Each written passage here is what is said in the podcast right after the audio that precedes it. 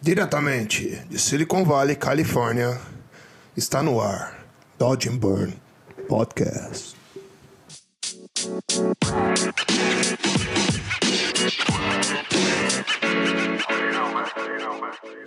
Fala galera! Bom, os tempos estão meio estranhos, né? Porque, caralho, desde que esse lance do coronavírus chegou, a nossa vida não é mais a mesma, não sei como que tá a coisa aí no Brasil, mas aqui galera já tá trabalhando todo mundo de casa, eu já tô em casa desde semana passada e basicamente só saindo de casa para comprar rango e remédio se precisar. E evitando todo mundo, né? O bom é que dá pra trampar de casa, dá pra fazer um monte de coisa legal, começar projetos novos, gravar podcast. e tô tentando manter uma energia positiva, mesmo que você você fica na noia, né? Por causa de tudo que tá acontecendo e cada dia parece que é uma novela. Mas eu acho que vai dar tudo certo, tenho fé que vai dar tudo certo e vamos seguir o jogo, porque essa semana tem muita coisa legal para vocês. Essa semana, no episódio de, Dodge and Burn Podcast, a gente vai, eu vou ter uma conversa com a Adriana Cardoso. A Adriana Cardoso é uma, uma artista que trabalha na Zombie hoje em dia no Estúdio Zombie e que eu sou fã faz algum tempo. O trabalho dela é muito legal. Você deve conhecer o trabalho dela. Ela fazia umas paisagens muito doidas antes, com um estilo de cor muito legal, é, várias paisagens com sunset. E agora ela come... agora não, né? Faz algum tempo que ela já vem, já vem fazendo composite, que ela vem trabalhando com Nuke. E ela é uma pessoa, uma artista muito muito interessante, que tem uma, uma vibe muito legal e um trabalho irado. Então, Tô trazendo essa perspectiva feminina para todo mundo que escuta o podcast estão me xingando, fala assim, ô, não traz mulher, que que é isso, não sei o que. Não. Então calma, que agora a gente trouxe a primeira mulher e a gente vai trazer mais vezes. A intenção é trazer sempre um, um conteúdo bem diversificado. E eu acho que o papo hoje vai ser bem legal, galera. A gente bateu um papo, conversou sobre tudo, conversou sobre a trajetória dela, conversou sobre trabalhos, como é a vida na zombie hoje em dia, enfim. Acho que vai ser um papo bem legal. E vamos lá então. Sem mais delongas, solta o som, DJ. Fala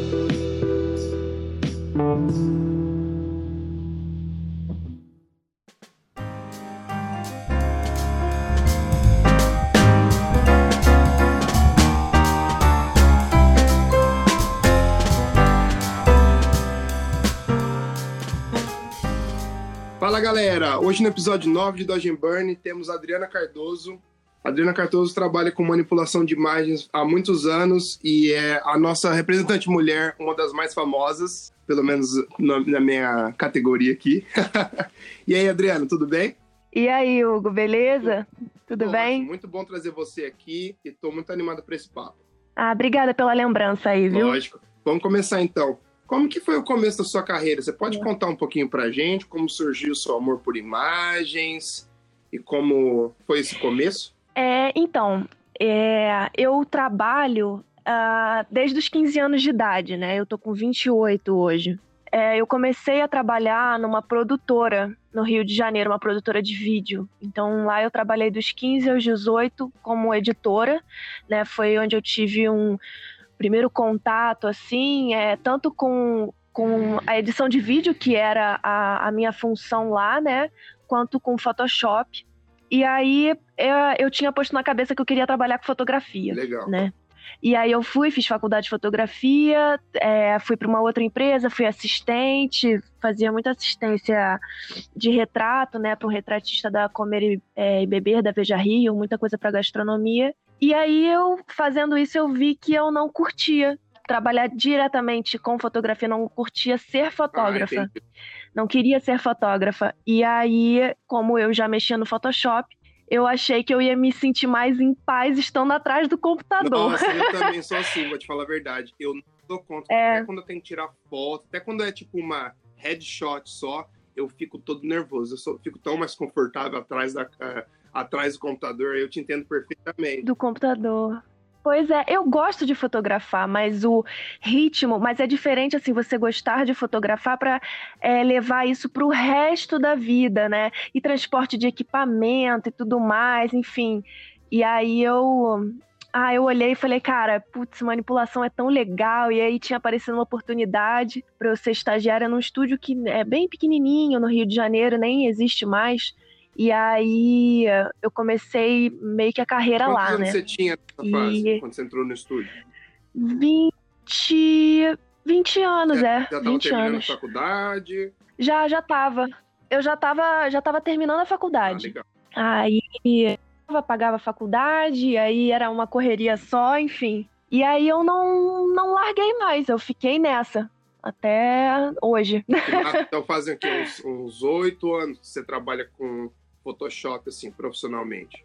É, é por aí, uns oito anos. Caraca, é. Eu nunca tinha parado pra pensar nisso. Caramba, minhas rugas. E você teve algum mentor durante a sua carreira que você se lembra, assim, que te... Por exemplo, eu, por exemplo, tive o Paulo Botelho, teve algumas pessoas que foram marcantes na minha carreira, Uhum. assim, que meio que, é, Grande que Paulo, é. cabeça. Você pode citar algum, alguma história de algum mentor seu? Sim, eu, eu considero que eu tive alguns mentores, né? É, porque eu, eu não tinha feito curso de Photoshop, eu também não tinha dinheiro para isso, né? Porque a, a minha realidade, né, é, financeira e familiar, ela não não ajudava muito, né? Eu ter acesso assim a cursos, a, a própria faculdade foi muito difícil para eu poder pagar. Eu, eu comecei a trabalhar muito cedo justamente para ajudar nas contas de casa. Legal. E aí eu, então, como eu tinha a noção de que eu não conseguia pagar é, um estudo extra para mim, eu sempre procurei trabalhar em lugares que eu admirava muito. Então, assim, quando eu comecei a trabalhar na Iluminata, por exemplo, é, eu tive, eu trabalhei na época com Renato Nascimento e com Flávio Hargreaves, que eles eram diretos de manipulação. Então, aprendi muito com eles, sabe? Eles foram super pacientes comigo, é, é, eles, eles foram excelentes mentores, assim, tanto que eu trabalhei com eles por três anos e três meses, alguma coisa assim. Depois da, da Iluminata, eu fui pra Platino. Então, na foi, foi tipo um estúdio que, que eu acompanhava assim desde a adolescência e tal, desde os Nossa, 18 deve ter anos. sido uma E aí- sensação incrível trabalhar lá, né? Foi muito doido, porque. É, foi muito doido, porque eu tava no, no último mês da Iluminata, que eles iam, enfim, diminuir, e aí os. O, eles. é, enfim, né? Os outros pediram pros funcionários. Né, de- assim, todo mundo foi demitido. É, falou assim, vão fechar. Normal, então, porque eles- procurar um emprego aí, galera, porque depois essa teta vai secar. Porque é, porque eles, eles se remodelaram, né? Eles, eu acho que a Iluminata ela ainda atua no mercado, mas a estrutura que tinha antes não dava mais para manter. E aí no mesmo mês, né, é, eu recebi um e-mail da Platinum me chamando para ir para lá. Irado. Para mim foi assim, foi é, foi maravilhoso porque eu tava com tanto medo de ficar desempregada. Pois é. E tá com medo de desempregada e vai trabalhar nos maiores estúdios do Brasil. E eu fiquei, nossa, eu fiquei radiante, assim. E aí, pra mim, ter um contato diário, assim, é, com o Luciano Honorato e o Flávio Albino, e o próprio Léo também, que o Léo tem um olho absurdo, pra mim a- acrescentou muito. Tipo, eu senti que. Eu fiquei um ano na, na Platinum, né? Então eu consegui sentir uma, uma diferença de aprendizado lá. O trabalho que eu fazia quando eu entrei e o trabalho que eu fazia quando eu saí, Com sabe? certeza. Foram, então, esses foram os meus mentores, assim, que eu considero. Então, foram aí umas cinco pessoas. E é muito legal o lance que Mas- você falou de trabalhar com gente, estar no estúdio, de trabalhar com gente mais experiente, que vai te dar dicas e tal, que eu acho que isso alavanca e faz o seu trabalho crescer de uma velocidade incrível, porque você, você tem muitos shortcuts ali, tem muita coisa que ele vira e fala assim, não, isso aqui não vai funcionar assim, faz isso, faz isso, então você já elimina um monte de coisa que você acabaria testando ou acabaria cometendo erros e já aprende o jeito meio que certo de fazer as coisas. Então eu acho que isso ajuda muito na velocidade de aprendizado. E eu acredito que nesse ano que você ficou na Platina e até os três anos na Iluminata, o seu trabalho deu uma crescida de nível absurda, né? Ai, obrigada. É, eu considero que, assim, eu, eu consegui aprender muita coisa nesses, nesses dois lugares que eu trabalhei, assim, momento de início, né, de carreira. Eu sempre procurei me deixar, é, assim, deixar na minha cabeça que eu vou deixar ser moldada pela empresa. Eu vou deixar me moldarem lá dentro pro ritmo da empresa. E nessa, quando você se abre para esse tipo de pensamento, você só tem a ganhar, porque mesmo que você fique, sei lá, oito horas trabalhando numa imagem, você passou isso pro teu, pro teu lead, e por acaso acontece dele olhar e falar assim, nossa, muito legal que você se esforçou, mas tipo, eu vou ter que deletar tudo e vamos seguir. Tá ótimo, porque inevitavelmente você vai aprender alguma coisa Exato, ali. exato. Entendeu? E aí você junta, vê do jeito que os outros trabalham. Então, assim, não tem como você não aprender. É. Entendeu? Acho que só tem pontos positivos. Legal. Você trabalhou na Rede Globo também ou não? Trabalhei, trabalhei na Rede Globo. Assim, é, enquanto eu tava é, na Platinum, eu recebi uma ligação da Globo é, perguntando se eu faria frila pra eles. Ah, E aí eu respondi com uma pergunta. eu perguntei se eles queriam, se eles queriam me contratar. E aí eles me contrataram. Eu, eu falei pra eles, eu falei, olha, eu trabalho fixa num estúdio e com ritmo de publicidade e tal, eu dependendo não me é, às vezes eu não vou chegar e pegar um trabalho que pode comprometer e eu não conseguir fazer, entendeu? Porque eu tava num estúdio e aí vai que eu não consigo entregar o freela. E eu cheguei e falei, ó, mas se vocês me contratarem, eu vou. E aí eles me contrataram, fizeram um contrato comigo para uma novela e aí eu saí da Platinum e fui pra lá, porque é, eu queria, porque queria entrar em contato com o Com. Foi por isso que eu fui pra lá. Ah, e que, você pode contar um pouco mais como que era o ambiente lá? Se eles tinham um estúdio, como que era esse tipo de trabalho lá na Rede Globo? Eu falo porque eu sou muito curioso Então. sobre isso também. Então, Ah, tá. Ah, então, a Rede Globo, ela, ela é uma empresa, né, gigante. E lá é, eu trabalhava no setor de efeitos, né? Então a gente trabalha num, num prédio, né? Uma sala gigante com várias pessoas e tudo mais. E aí tem os turnos, né? Porque a Globo não para, uma televisão não para. E, e lá, assim, você vai trabalhar com a galera de 3D, é, modelagem, look dev, é, tem a galera de matte painting, tem a galera de motion, e nas salas, tem as salinhas, né, as baias, tem a galera de comp, tanto de Nuke quanto de Flame. Com- e assim, cada equipe é de um projeto. ah, cada equipe Então, eu era tipo de de- uma novela ou tipo em coisas É, exatamente. Isso, exatamente. Eu era de uma novela e duplava com um profissional de Flame, entendeu? E aí eu tinha os meus supervisores e tudo mais, enfim. E lá eu era madrugada, né? Eu entrava às sete da noite, saía às quatro da manhã. Caraca, Entendeu? como você se adaptou E- com esse horário É. doido? Pra, pra me adaptar, assim, pra trabalhar de madrugada, foi, foi muito mais fácil do que eu imaginei, porque, na verdade, você não vira à noite, né? Você troca, você inverte seu relógio biológico. O único ponto, entre aspas, negativo nisso é que o mundo funciona de dia. Então, assim, chegou uma encomenda, o porteiro vai te ligar 9, 8 da manhã, ele vai interfonar pra você. E aí, E aí você vai que. Exatamente, você vai acordar moído, assim, né? É, Mas eu passei uns três meses, os três primeiros meses, eu acho, que eu tava trabalhando na Globo, aproveitando bem, assim, o dia, sabe? Eu, é, Na época eu morava na Praia da Reserva, então eu saía da Globo, aí às vezes eu ia pra praia, tipo, de madrugada, assim, esperava o sol nascer lá, e depois ia pra casa.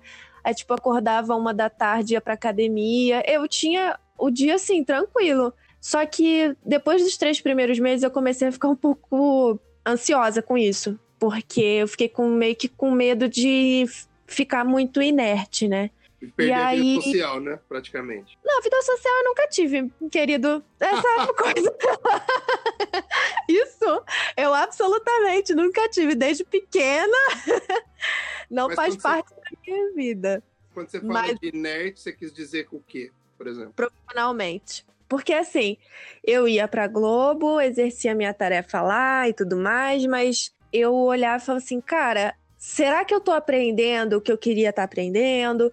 Por mais que eu gostasse muito do trabalho da Globo, eu não tava sentindo que eu tava me puxando.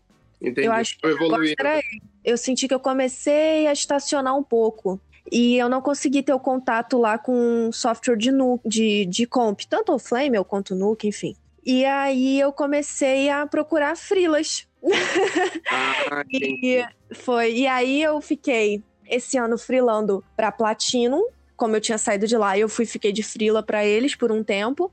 Aí eu olhei assim e falei, cara, sabe de uma coisa? Eu vou para São Paulo. Aí eu me bateu isso em março, sei lá, em abril. Foi e por aí. Com, e por que que surgiu essa... Você quis ir só para ver como é que era o mercado lá? Como é que... Por que que surgiu esse interesse seu de sair do Rio? Ou porque você já estava então, no há muito tempo? É, eu sou carioca mesmo, né, e tal, e é, só que eu comecei a sentir tanto a economia em âmbito nacional, né, quanto a economia em âmbito é, estadual, é não muito, eu não me senti muito confiante. E aí, até no Rio de Janeiro, tipo, tinha muita empresa, muita loja fechando. Eu tinha uns amigos que estavam ficando desempregados, não necessariamente da área da gente. E isso começou a me preocupar muito, né? Que afeta e... todo mundo, né? Uma hora mais, uma hora menos vai afetar você também. Exatamente. E o que que acontece? São Paulo, por ser uma cidade maior, é, ela também tem mais empresas, né? E eu acredito que o setor de publicidade é que sempre foi mais quente, né, em São Paulo. Ah, eu então, também. É, assim, foi pelo menos a impressão que sempre me passou, né? E aí eu olhei e falei, cara, sabe de uma coisa? Eu acho que para eu aprender o que eu preciso aprender, eu acho que é o momento de eu chegar aí para São Paulo mesmo. E eu também queria mudar os ares. Tipo, acho que eu queria chegar e dar um reset e recomeçar as coisas, assim. Irado. É, quando e você eu... muda de cidade, você recomeça mesmo, porque você não conhece ninguém. Exato. Exato. Eu vim aqui, tipo, com a minha malinha. Eu só avisei no Rio de Janeiro que, que eu ia me mudar, avisei pra minha mãe, para as minhas duas irmãs e pra um amigaço meu de lá, tipo, um dos meus melhores amigos. E só não avisei para mais ninguém. E me mudei. Foi isso. Irado. E você veio, você veio sem ter, sem ter trabalho? Tipo, não, ver. eu vim. Com... Essa já veio meio, meio certo já. Sim, eu já vim meio certa, assim. O que, que aconteceu? Eu tinha marcado umas visitas em junho do ano passado aqui em São Paulo, umas cinco empresas, foi isso. Marquei por LinkedIn, é, por Facebook, essas coisas assim. Uhum. E dei um pulo em cada empresa, conversei com o pessoal e tal, mas sem nada certo. Voltei pro Rio, triste, muito triste, porque eu não queria voltar. E aí, assim que eu voltei pro Rio, eu falei, cara, eu vou, eu vou para São Paulo. Eu vou me esquematizar inteira e vou para São Paulo. E aí eu acho que esse retorno do Rio tem até uma coisa meio curiosa, assim, que não tem muito a ver, na verdade, com a minha vida para vinda para São Paulo, mas eu acho, eu acho engraçado que assim que eu voltei pro Rio, eu tava em casa é, e fui assistir Dunkirk. E eu fiquei apaixonada, apaixonada. E, e eu pensei assim, caraca, cara, queria muito poder trabalhar num projeto que eu reconstruísse coisas que a gente não tem registro fotográfico, sabe? Uhum. E aí, na semana seguinte, um conhecido meu da Globo chegou para mim e falou assim: Cara, o supervisor de VFX da Conspira viu que você ganhou Cannes ficou sabendo do Cannes lá que eu ganhei pela Platino. E ele quer conversar com você. Aí eu falei, tá bom. Cheguei lá e era uma proposta para fazer Paris em 1830 pro Kardec, da Sony. Caralho, que irado. Puta que pariu. E aí eu olhei e falei, cara, nossa, quero muito, assim, quero demais.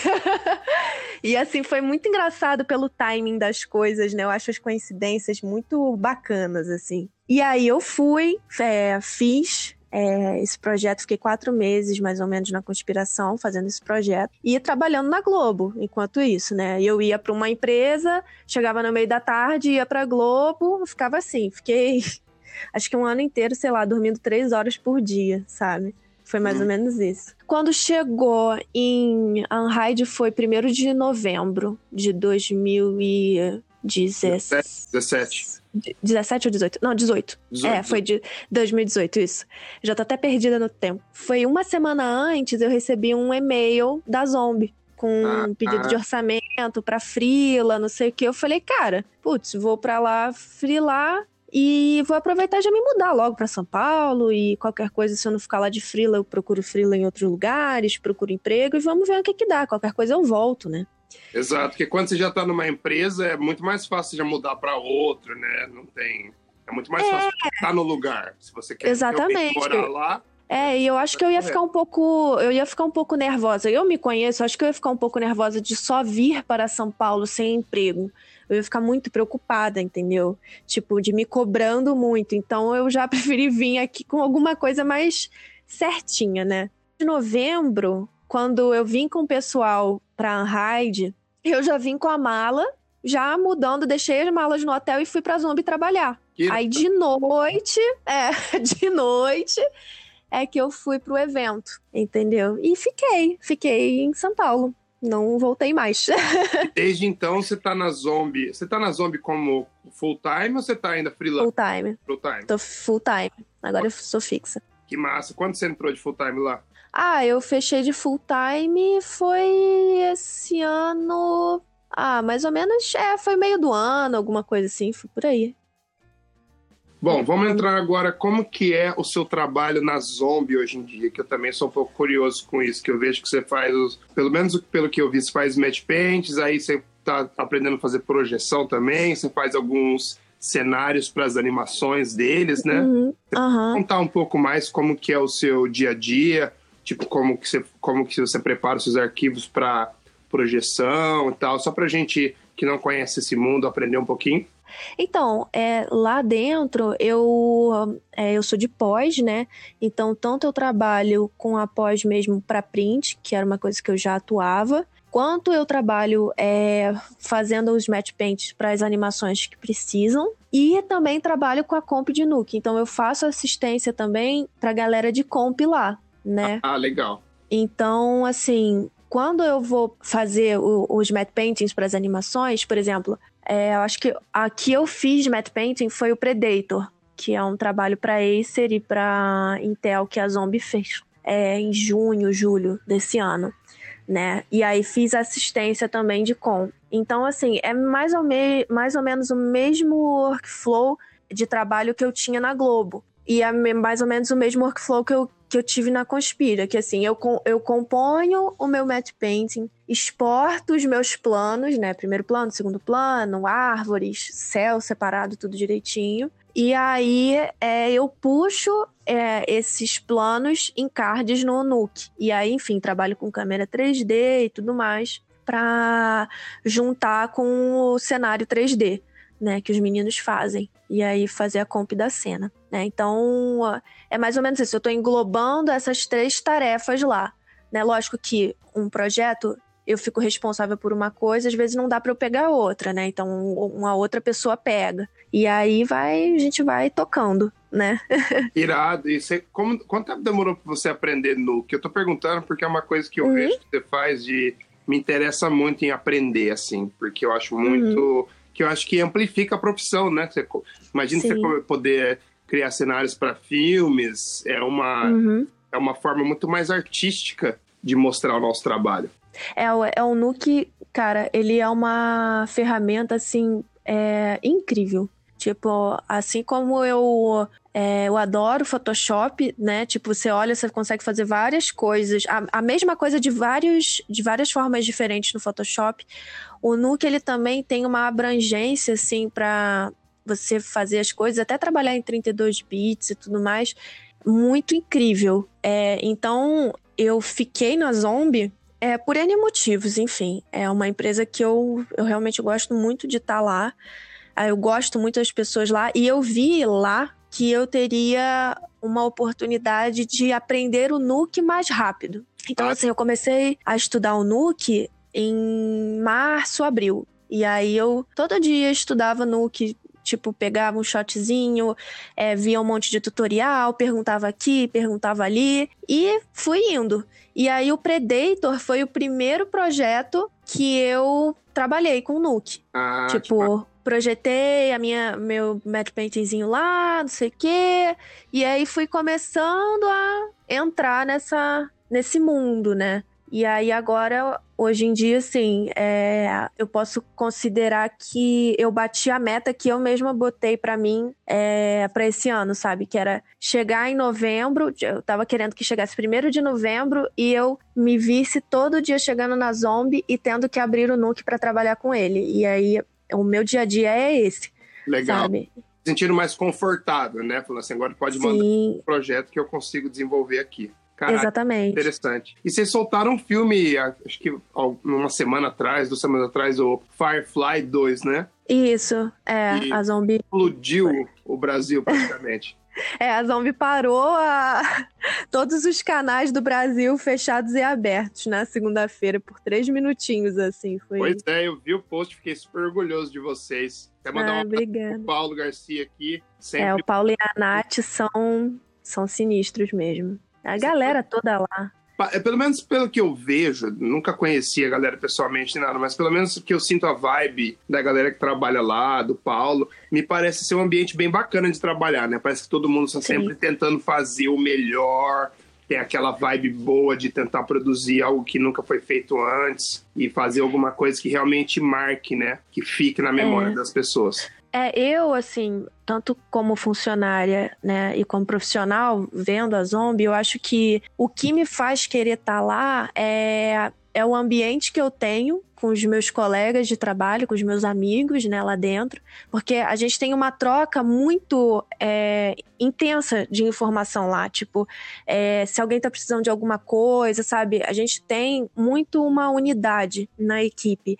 E o Paulo e a Natália, eles estão sempre juntos nisso. É, é, é uma unidade mesmo. Acho que até para aprender coisa, ou tipo, ah, tá precisando de alguma coisa do render, ou precisa de alguma ajuda com não sei o quê. Então, isso é, é o que me também me, me traz pontos positivos de estar tá lá, sabe? Te deixa e a confortável, zombie, né, para trabalhar. Sim, exatamente. Eu chego, é, é você chegar na empresa todo dia, sabe? E se sentir bem de você estar tá com os seus colegas na mesa, sabe? Bater papo e rir, sabe? É um ambiente leve. E poder ser você, né? Não ter medo de perguntar, não ter, ter medo de falar, eu não sei fazer isso aqui, você pode me ajudar. Exato, tipo, não tem problema se você não sabe. Tipo, a gente te ajuda, sabe? É, é, essa troca bem democrática que eu sinto lá dentro, assim.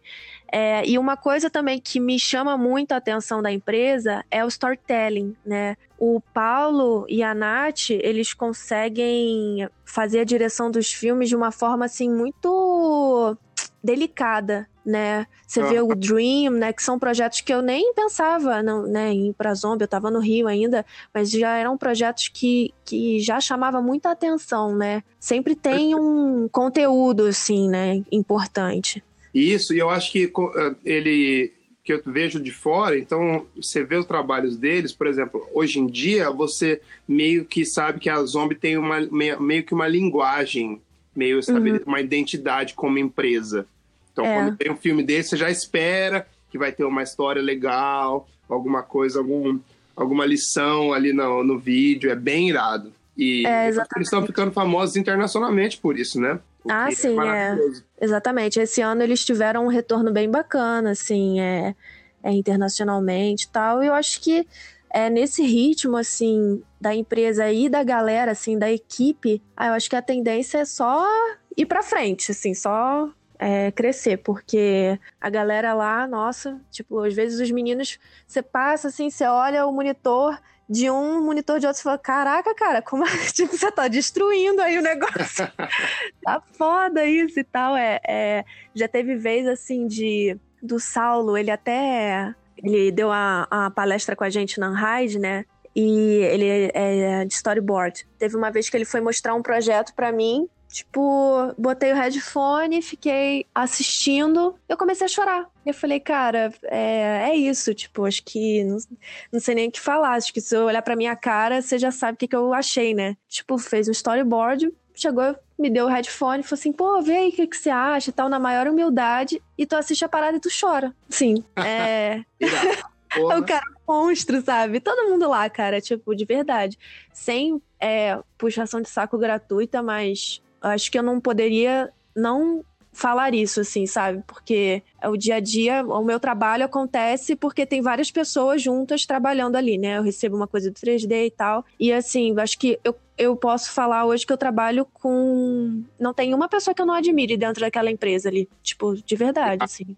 Isso é muito importante, porque eu acho que a partir do momento que você trabalha em um lugar e você não tem essas pessoas que você se inspira ou que você almeja ser igual a elas, você meio que, está, meio que começa a regredir, né? Você meio que estagna, porque eu acho que é muito importante você ter essas pessoas para te motivar diariamente também. É legal você ter uma troca, né? Tipo, não só profissional, mas tipo, você trabalha com, com pessoas que se importam com você, ah, sabe? Ah. Que, que gostam de você e tudo mais. Você tem um, é, a parte humana da coisa, né? É, então Exato. isso importa muito também.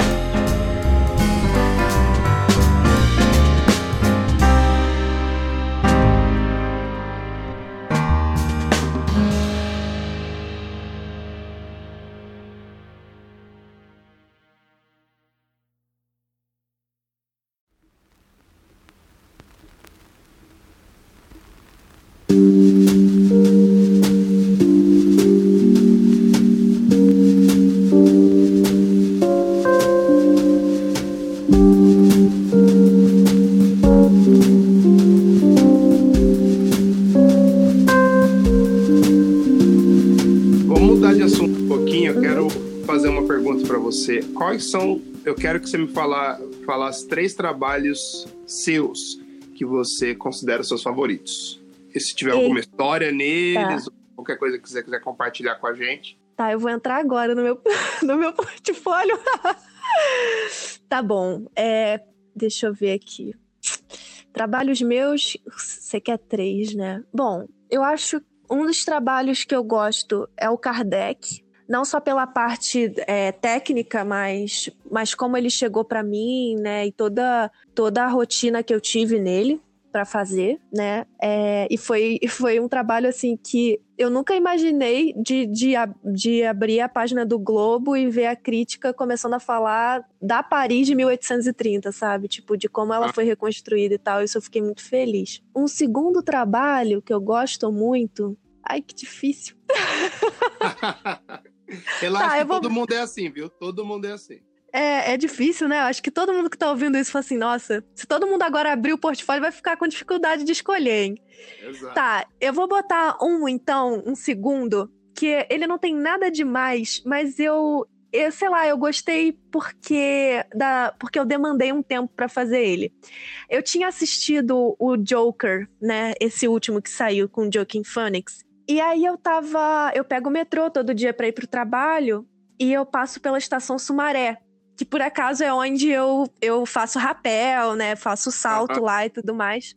É, lá tem um, uma série de retratos, né, do Alex Fleming, um fotógrafo, falando sobre a diversidade brasileira e tudo mais. E eu não sei se eu vou dar um spoiler aqui. Bom, tem uma cena do filme do, do, do Joker que também se passa num metrô. Ah. E pensei assim, cara, imagina se entre esses retratos tivesse um retrato do, do Joker, sabe? E aí eu fui um dia, tirei foto com o celular mesmo, é, fiz uma manipulação, enfim, com, com a foto dele, apliquei e no outro dia eu fiz uma filmagem e coloquei no Nuke. E publiquei, mas eu não publiquei falando que, sabe, que eu tinha feito nada. E eu achei legal que, assim, passou super despercebido. Aí quando eu fiz o breakdown que eu publiquei, o pessoal falou assim: putz, eu tava passando todo dia por lá e tava procurando esse negócio. Fui tapeado, não sei o quê. Então eu gostei muito, assim. É, é um trabalho super simples. É um trabalho meu, assim, não tem tanta visualização no Behance nem nada, mas eu gostei porque eu demandei um tempo para fazer ele. Tipo, eu parei, saí do metrô, tirei foto, sabe? Enfim, e foi um. Eu fiz ele em, sei lá, em 15 minutos e foi divertido engraçado, né? Tipo, sei lá, acho que seria o segundo trabalho que eu curto. Não por prêmio, não por visibilidade, mas por. Ficou, ficou muito bem feito também, viu? Eu Obrigada. Eu achei muito interessante o jeito que você fez também, até vi o breakdown, eu gostei bastante dele. Obrigada. E eu acho que o terceiro, tá, vai ser bem clichê que eu vou falar agora, mas o terceiro eu vou botar mesmo esse filme novo da Zombie o Firefly mesmo. Eu acho que eu vou justificar o porquê que eu vou colocar ele de uma forma simples. Vários pais estão comentando é, na publicação do Bradesco, publicando foto dos filhos com Down, comparando com o Vitinho, falando que as crianças ficaram super felizes e as crianças estão se reconhecendo no filme. Então, isso para mim vale mais do que qualquer coisa. O Acho trabalho que... transcende, né? Exato, eu acho que eu tô conseguindo ver que eu uso a minha força de trabalho para fazer as pessoas enxergarem uma coisa mais humana. Eu não, hoje, eu não tô fazendo um trabalho, e na, também nada, absolutamente nada contra isso, é o momento da minha vida, que eu não tô fazendo uma pessoa beber 10 litros de refrigerante. Eu tô, entendeu? É, eu tô trabalhando com uma equipe num projeto para fazer as pessoas se aceitarem mais, terem mais empatia, né? Olhar mais para as pequenas coisas, enfim. Eu acho que ver a publicação desses pais é, sei lá, assim, foi muito importante para mim. Teve um impacto na minha vida pessoal muito grande, positivamente falando, sabe? Com Então, certeza. Esse seria o terceiro melhor projeto. Porque a gente trabalha com muita coisa comercial, né? Pelo menos eu, eu trabalhei muito Sim. com publicidade, sempre vender, vender, vender, isso aqui, isso é melhor, e não sei o É, quê. eu também trabalhei muito essa com, pessoa. com publicidade também. E é muito legal você mudar o lado, né? Mudar o seu approach. É, E a aí gente não deixa de trabalhar com publicidade, entendeu? Tipo, eu trabalho com publicidade hoje, mas a, A mensagem mudou, né? a mensagem mudou. É a questão da, da- do storytelling da zombie. É lógico que eu acho que o trabalho, ele sempre tem um impacto na nossa vida pessoal, né? Mas eu acho que o momento de vida que eu tô vivendo hoje foi muito bem-vindo ver esse retorno, né? E saber que eu tô trabalhando num projeto com determinados intuitos, sabe? Tipo, que nem o, o Born Free da Zombie, sabe? Que é um projeto assim que era para angariar assinaturas para uma ONG, sabe, falando sobre turismo e animais, blá blá blá. Então, isso para mim acrescenta muito assim, tem um impacto muito bom na minha vida pessoal, sabe? Acho que são Tá. esses três. Não sei se vai mudar pro futuro, né? Mas Sempre muda, sempre muda. Se É. conversar com você na uma próxima vez e falar assim, ah, lembra daqueles três lá? Então, agora tem três novos. pois é, acho que é isso.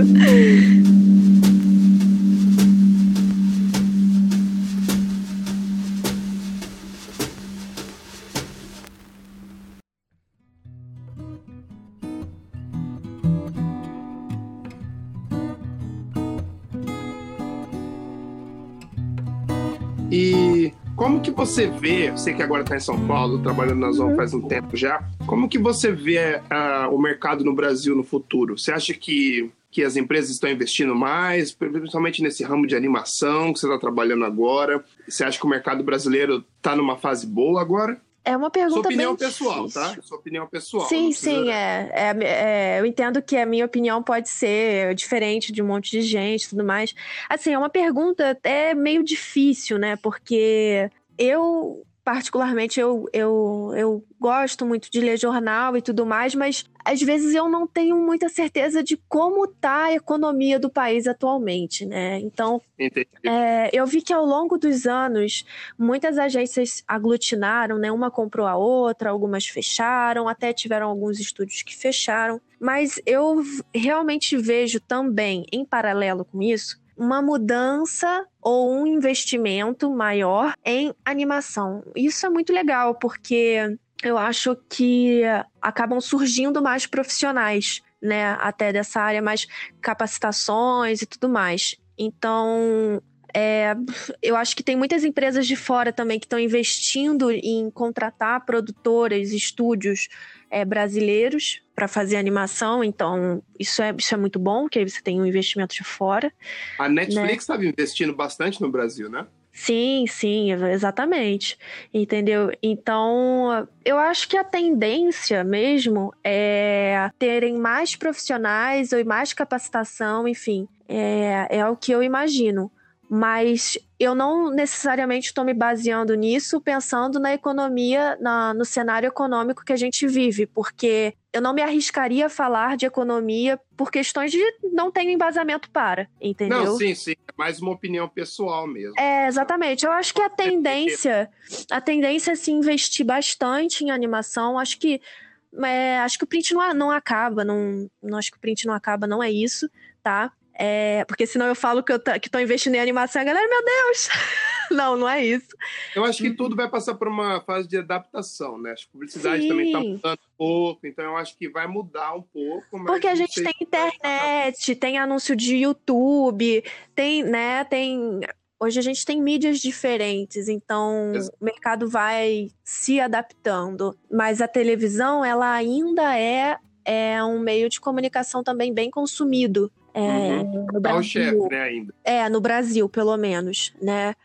Então, acredito que quanto mais se investe, a tendência maior é terem mais profissionais e, e melhorar até em questão de qualidade, assim, é, de, de sabe, no mercado. E como agora eu perguntei do mercado e como você vê a mulherada agora, hoje em dia no mercado, quando, de quando você começou, você acha que tem uma eu tenho percebido que tem crescido bastante, mas eu queria a sua opinião, porque você está aí, você teve no Hard Conference, pode uhum. conversar, pode ver essa galera. Qual que é a sua impressão? Você acha que a mulherada está chegando mais nesse mercado? Como que é? Eu acho que sim. É, desde que eu comecei a trabalhar não necessariamente com, com manipulação, eu quase não via mulher. Na verdade, eu, a primeira mulher com quem eu trabalhei, tipo, com, é, era a Luciana, da Conspiração. E antes disso, eu nunca tinha trabalhado com uma mulher assim, com pós ou com 3D e tudo mais. Então, eu acho que nesse meio tempo, já, a coisa está crescendo tá aparecendo mais mulheres e tudo mais. É, se a gente observar, putz, a, a Hyde, cara, veio uma mulherada em peso, assim. Eu achei isso fantástico, porque é, acho que meio que mostra, assim, que como é que eu posso, como é que eu posso dizer isso? É que quando a gente, eu pelo menos como mulher, quando eu olho assim, ah, às vezes o mercado só tem homem, pode dar uma uma brochada assim, sabe, de entrar. Com e certeza. Quanto mais mulher entrando, e até os próprios homens falando assim, cara, vamos lá e tal, nananã, é, isso fica mais democrático e mais é, amistoso, né, para se entrar. Acho que hoje tem bem mais mulher. Assim, pode vir ah, mais. Que... Venham mulheres, venham mais. Mas...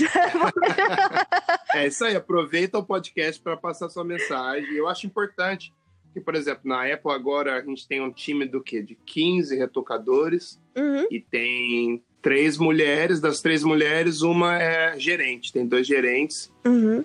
Eu acho muito legal trocar ideia com elas, porque para mim é uma coisa que eu até conversei com o Albi no, no outro podcast que a gente fez. Uhum. É o olhar diferente. Eu gosto de conversar com pessoas, trabalhar com gente que vê as coisas diferentes do que eu vejo, entendeu? Eu acho muito importante isso, que acho que abre a sua cabeça. É, a troca, a troca com, com outros profissionais é muito bom. Eu nunca fiquei de frila em casa, né? É porque eu sou um pouco medrosa. Mas. ah, eu é... também. Eu não, eu não, ia dar conta de não ter um, não ter um salário, sei lá. Eu, é, eu não consigo não... me vender muito, não, sabe? Como profissional, para estar tá sempre com, com um trampo de frila e tal. É, e além disso, né, por eu não ter muito essas habilidades sociais e tal, é, eu, ah, eu gosto assim de, ah, tô, acordei de manhã, estou indo para a empresa, é, eu gosto desse dessa rotinazinha assim e tal e essa troca com, com outros profissionais, até independente do gênero e, e tudo mais, mas é, é sei lá, para mim acrescenta muito, sabe? Eu acho que realmente hoje em dia tem bem mais mulher do que antes. Na Zombie, por exemplo, eu já trabalho com mais mulheres. Eu nem, sei lá, uns cinco anos atrás eu nem imaginaria, assim, tá trabalhando Nada. Com Legal mulher. que isso está crescendo. Quero é. que cada vez seja mais, seja mais inclusivo e é legal, pô. Dá uma florida também. Trabalhar com um monte de homem é chato também. Você Ajuda a gente a ser mais empático, né? Também. Exato, exato.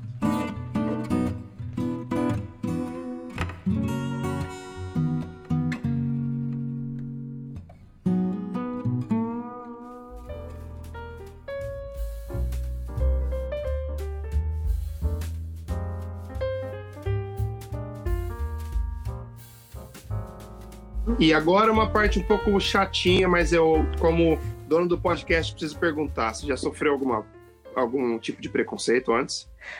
Ah, assim, já. Né, é, é o tipo de pergunta que há uns anos atrás eu já fiquei pensando assim: será que eu fujo desse tipo de pergunta e tudo mais? Mas é, eu acho que não dá para fugir, porque acho que o preconceito ele abrange muita, mu muitas características, muitos segmentos.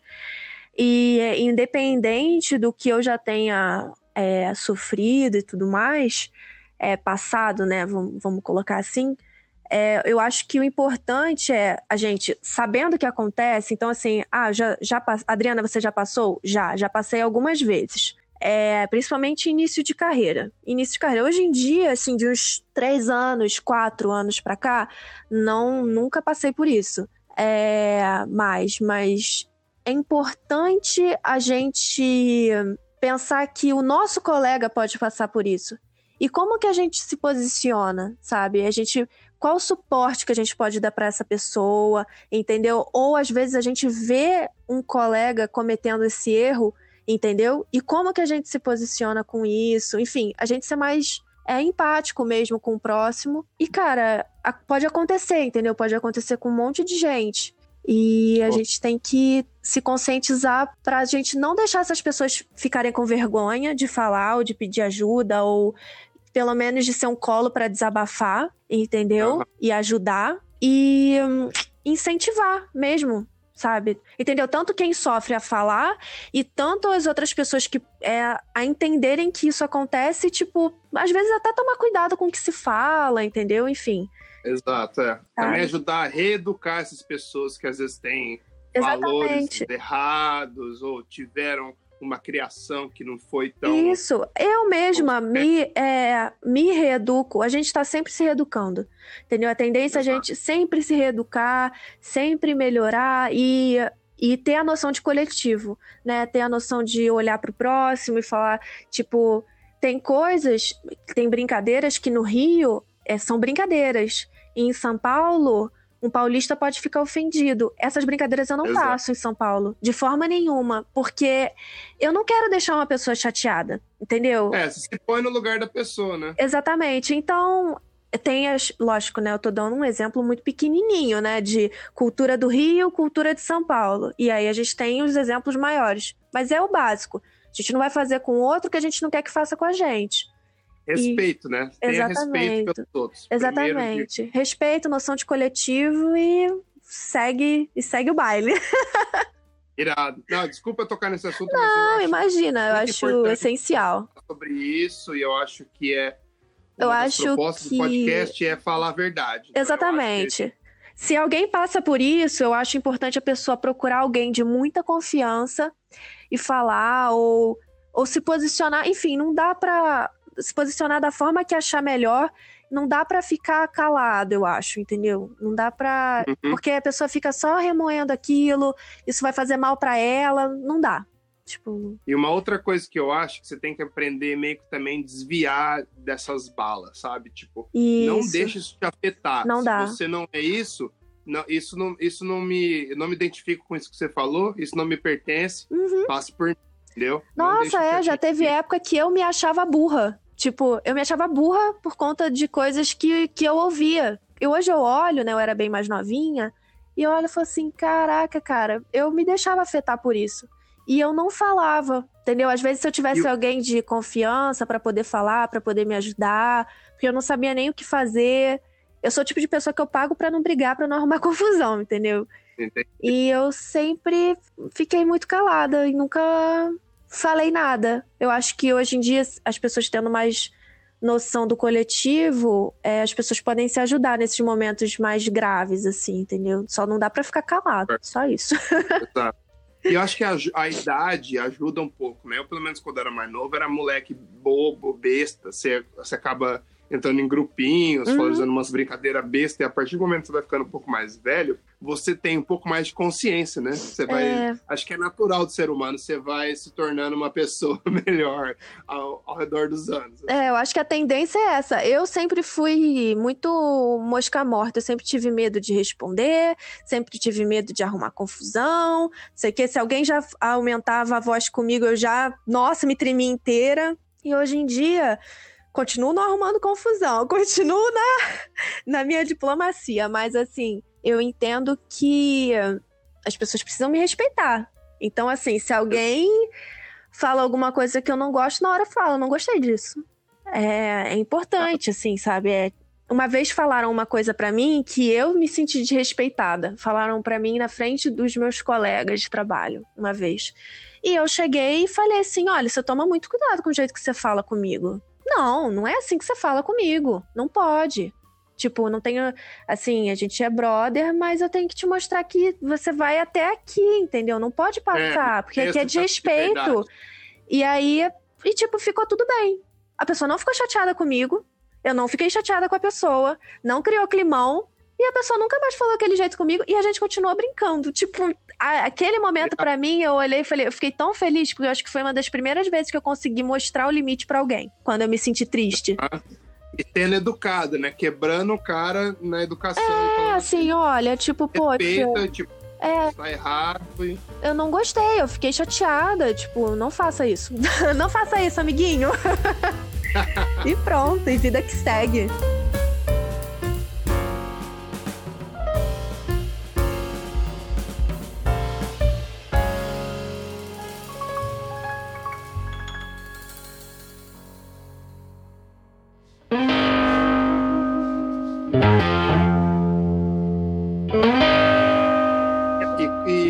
Mensagem que você dá para essa galera que está começando hoje? Você que já passou por muita coisa, já mudou de Rio para São Paulo, uhum. já passou por diversos estúdios.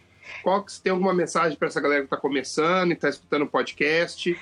Tá, então vamos lá. Eu acho que é, o acho que o, o mundo ele cobra que a gente seja é, pelo menos é o que eu sinto, né? Cobra que as pessoas sejam sempre os melhores, você tem que estar 100% feliz 24 por 7 do tempo, né? É, que você tenha 18 anos com uma experiência de 30, mas não, não, é bem assim, tá? Tipo, eu acho que a galera pode ficar bem tranquila, é, não, não segue esse ritmo, não segue esse ritmo. É, da gente tá, tá, começando numa carreira e olhar e falar assim, não, mas eu preciso ser o melhor. Não, porque se, se a vida fosse assim, um bebê, quando nasce, ele já nasceria falando cinco línguas, né? Fluente. E a gente não sabe nem falar a nossa própria língua, não sabe nem chamar a nossa própria mãe. Então as coisas acontecem com o tempo. Eu acho assim: a gente foca no, no que quer aprender primeiro, pode ser uma coisinha pequena, e vai, transforma o estudo num hobby, e vai indo, tenta se aproximar de pessoas que vocês é, admiram, entendeu? Que vocês acham que pode ter uma troca bacana, perguntem sempre, mas é, é lógico que é importante a gente se cobrar e a gente ter a ambição no sentido saudável da coisa. Mas não entrar muito nessa loucura do mundo, entendeu? De que tudo tem que ser super rápido, tem que ser super perfeito e que não sei o quê. Vamos no nosso tempo. O importante é sentar e estudar, entendeu? E se abrir para crítica. É mais isso, assim. É respeitar o tempo. Caralho, gostei demais da sua mensagem. Ai, eu acho bom. importante porque eu acho que essa. Às vezes a galera vê, às vezes você vê profissionais de sucesso, você não precisa chegar nisso em um ou dois anos. E às vezes o cara passou dez anos desenvolvendo aquela habilidade, é, entendeu? Eu me ferrei muito, gente. eu, já, eu já me ferrei muito. Entendeu? As coisas vão, vão com calma, as coisas elas acontecem. Tem gente que chega mais rápido em um ponto, tem gente que demora um pouquinho, mas assim, a, a tendência é chegar lá, né? se esforçando. Se você for consistente, é isso que você chega, né? O importante é sempre estar trabalhando, sempre estar tentando evoluir, mesmo que na sua velocidade, uhum. mas não parar, né? Exatamente. Não parar. Exatamente. Eu acho que tudo vem na sua hora. Às vezes você não está preparado, você tem uma oportunidade, você não está preparado, às vezes acontece alguma coisa, não é a hora certa. Ah, ué, eu fui pra Globo achando que eu ia pegar Nuke ou Flame, que fosse, entendeu? Que eu ia, nossa, trabalhar full time com isso. Ah, não aconteceu. E tá tudo bem de não acontecer. Entendeu? Eu peguei o Kardec também, achando que num, num, num restinho de tempo eu ia conseguir pegar a Nuke. Não peguei. E tá tudo bem também, porque eu não tinha tempo para pegar. E eu comecei a pegar na Zombie. Entendeu? Meu planejamento do ano passado englobava a Nuke. E o Nuke não, não aconteceu ano passado. E acontece, eu não vou me matar por conta disso. A única coisa que eu olhei e falei: ah, desse jeito aqui que eu tentei, eu não consegui. Então, uhum. como eu posso. Qual a estratégia nova que eu posso fazer para entrar em contato com esse software que eu quero aprender? É isso. Nossa, muito foda, muito foda essa conversa. Ai, que Curtindo bom. demais. que bom, tô gostando.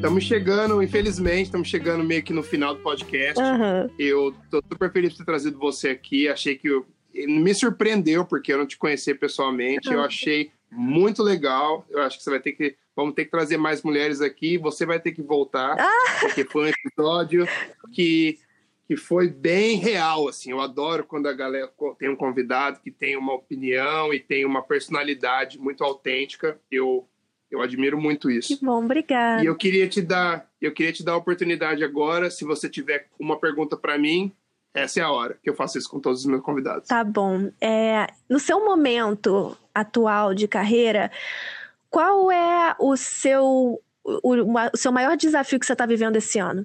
Que é alguma coisa que você precisa conquistar ainda esse ano que você está tentando, enfim. Olha, quando eu entrei na Apple faz uns sete meses atrás, toda vez que você muda de empresa, uhum. demora um tempo para a galera te aceitar, né? Sim principalmente quando você é uma pessoa de outro país e tal. E sempre foi, desde que eu entrei lá, esse sempre tinha sido o meu. Tipo, eu queria me sentir parte do time, porque eu entrei lá, a galera já trabalhava junto fazia seis, sete anos. Então eu falava assim, puta, eu sou no New Kid on the Block. eu sou o cara que acabou de chegar e tal. E na festa de fim de ano nossa, no que nessa quinta-feira agora, uhum a galera meio que comprou um quebra-cabeça com, com, a minha, com a minha cara lá, e rolou uma zoação. Aí eu falei, cheguei pro meu gerente e falei, pô, acho que finalmente vocês me aceitaram, né? Aí ele falou sim. Então eu acho que esse foi uma, um dos períodos que eu, que eu passei, das últimas coisas que eu tive que superar, porque eu, quando eu fui mandado embora em San Diego, uhum. eu tava desesperado, né? Sim. Eu tava duas semanas, dois meses pra entrevista do meu green card, tava na merda total. E eu ach... muitas vezes eu achei que ia ter que voltar pro Brasil, porque não ia conseguir. Uhum. Então, esse só esse gesto simples da galera me aceitando uhum. e, tipo, me acolhendo, para mim foi super recompensante. É, verdade. É, isso é, é, muito importante mesmo, você sentir que faz, faz parte, né? É, porque eu sempre trabalhei em publicidade, né, antes. Então, publicidade, quando você sai de uma empresa que trabalha com publicidade para uma empresa mais corporativa, uhum. tudo dá uma esfriada, né? É verdade. É, tudo dá uma esfriada. É, é, meio que cada um por si, tal, tal, tal. Então foi um período de aprendizado para mim muito grande, porque demorou para eu me acostumar e demorou para eu enxergar e entender esse novo ambiente de trabalho. Sim, é verdade. Então eu curti demais. Ai, que bom, que bom. Bom, é isso então. Queria te agradecer do fundo do meu coração por ter tirado esse tempo para trocar uma ideia comigo. É. O papo foi demais. Ai. E obrigado. Ah, eu que agradeço aí pela lembrança também, pela oportunidade, enfim. Eu espero ter acrescentado alguma coisa aí na pra galera. Com certeza acrescentou. Tá bom, obrigado, Gão.